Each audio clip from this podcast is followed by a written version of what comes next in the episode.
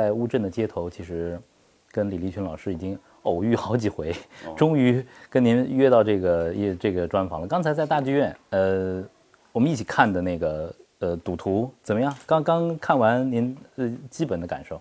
这个导演是很著名的一个导演，以及他们所选用的原著是多斯托耶夫斯基的东西。他通常是写的都是穷人的文化，在穷人的文化当中，他是很批评的很准确，褒贬都很准确。他会，他很会利用穷人的文化来批判整个社会的文化。的赌徒是他在。他的人生当中最低潮的时候，花了二十六天写出来的一个作品叫《赌徒》，后来大概被给大家改成剧本，从文字改成剧本，从小说改成剧本，本身就是一个很大的、很难的事情。大段的独白，语言很厉害，很量，巨大。呃，语言到底亮不亮，我们没有办法判断，因为太多东西是必须得了解欧洲的文化。是。欧洲的文化底蕴必须要够，哪一些是讽刺，哪一些根本就是狂喜剧，哪一些就是无聊的开玩笑，好多地方几乎是要鼓掌跟大笑的。语言有障碍啊，肯定是文化底蕴。真正的舞台上的人跟舞台下的人需要的那种共鸣，我们没有。对，所以我看了一半我就投降，我就出来了。嗯，呃，就是字幕中间有一段全黑了。那一段演员做了即兴的反应，并且和观众有了互动，是不是在舞台演员上，这个这个是必须要有有这样的？有可能，有可能是安排好的，也有可能是真的发生的。如果是真的发生的，以这些演员的功力，他们自创剧本的能耐，可能超过许多演员。但是，天知道他们是不是安排好的。不管他们是安排好的还是没有安排的意外，对他们来讲，这些事情应该都是。不难的事情，在乌镇这几天看到李老师就是拎着一个茶壶，呃，在街上随处溜达。然后您您平时也是穿的这么舒服，在乌镇是不是您完全就是特别舒服、特别生活的那个样子？也不是在乌镇，在全世界各地的。我这我这衣服都穿了二十年了，太太这个这个这个衣服这衣服也二十年了。这乌镇的这回的纪念章，每年都这样，也很好。呃，您四届都来了吗？呃，没有，我前年来过。前年来的啊，嗯，喜欢这儿的这种氛围吗？目前为止，相当喜欢。嗯，最让您觉得就是说在乌镇比较享受的是哪一部分？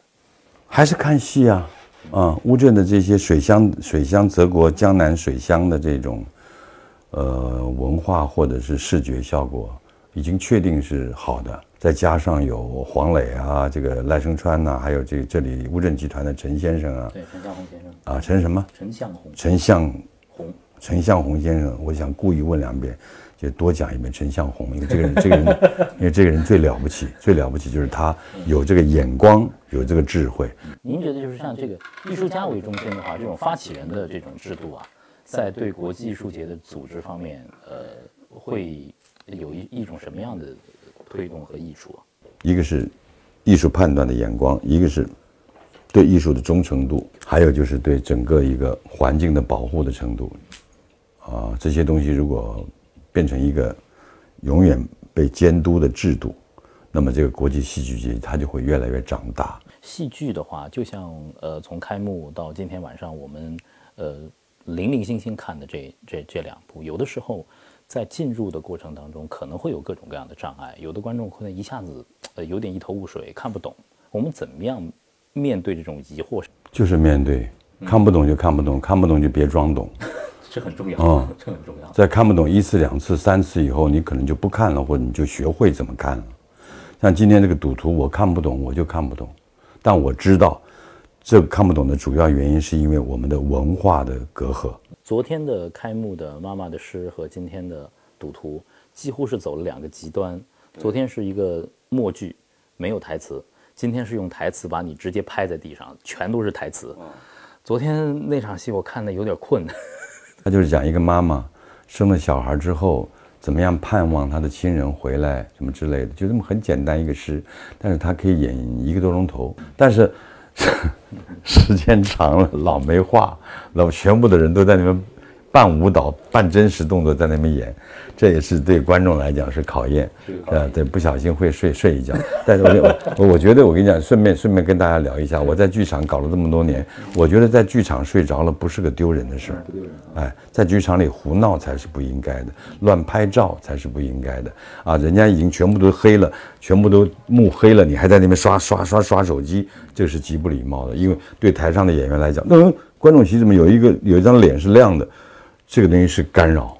李立群先生也演过呃很棒的舞台剧，也做过影视剧的表演。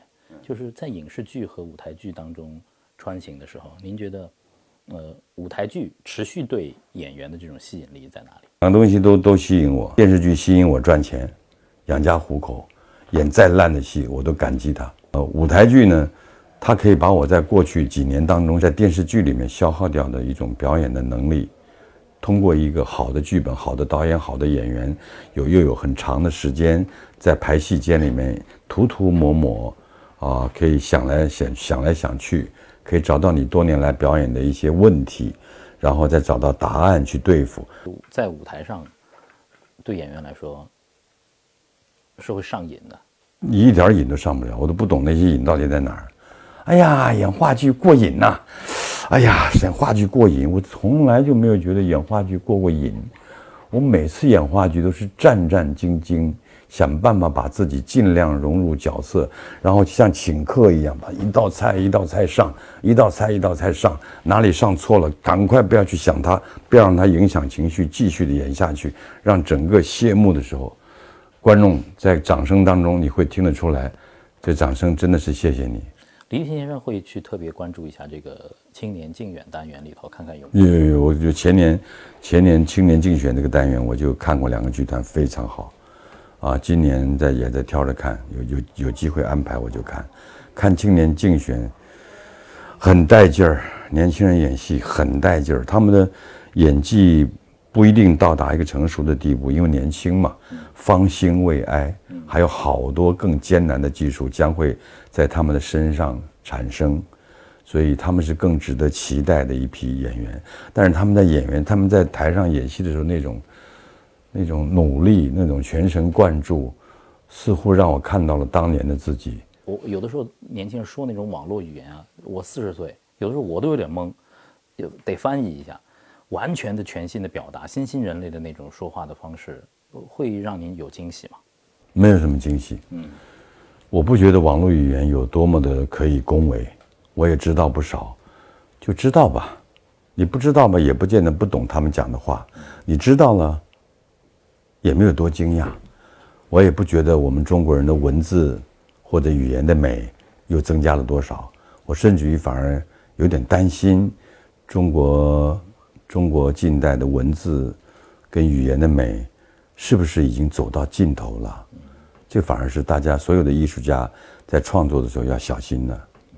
哎，网络上那些新语言，小意思，马上就懂，马上就可以不懂。呃，如果说这个给马上要来这个戏剧节的一些戏迷观众推荐几出戏，跟着呃李立群先生去呃挑戏的话，你会推荐哪两部？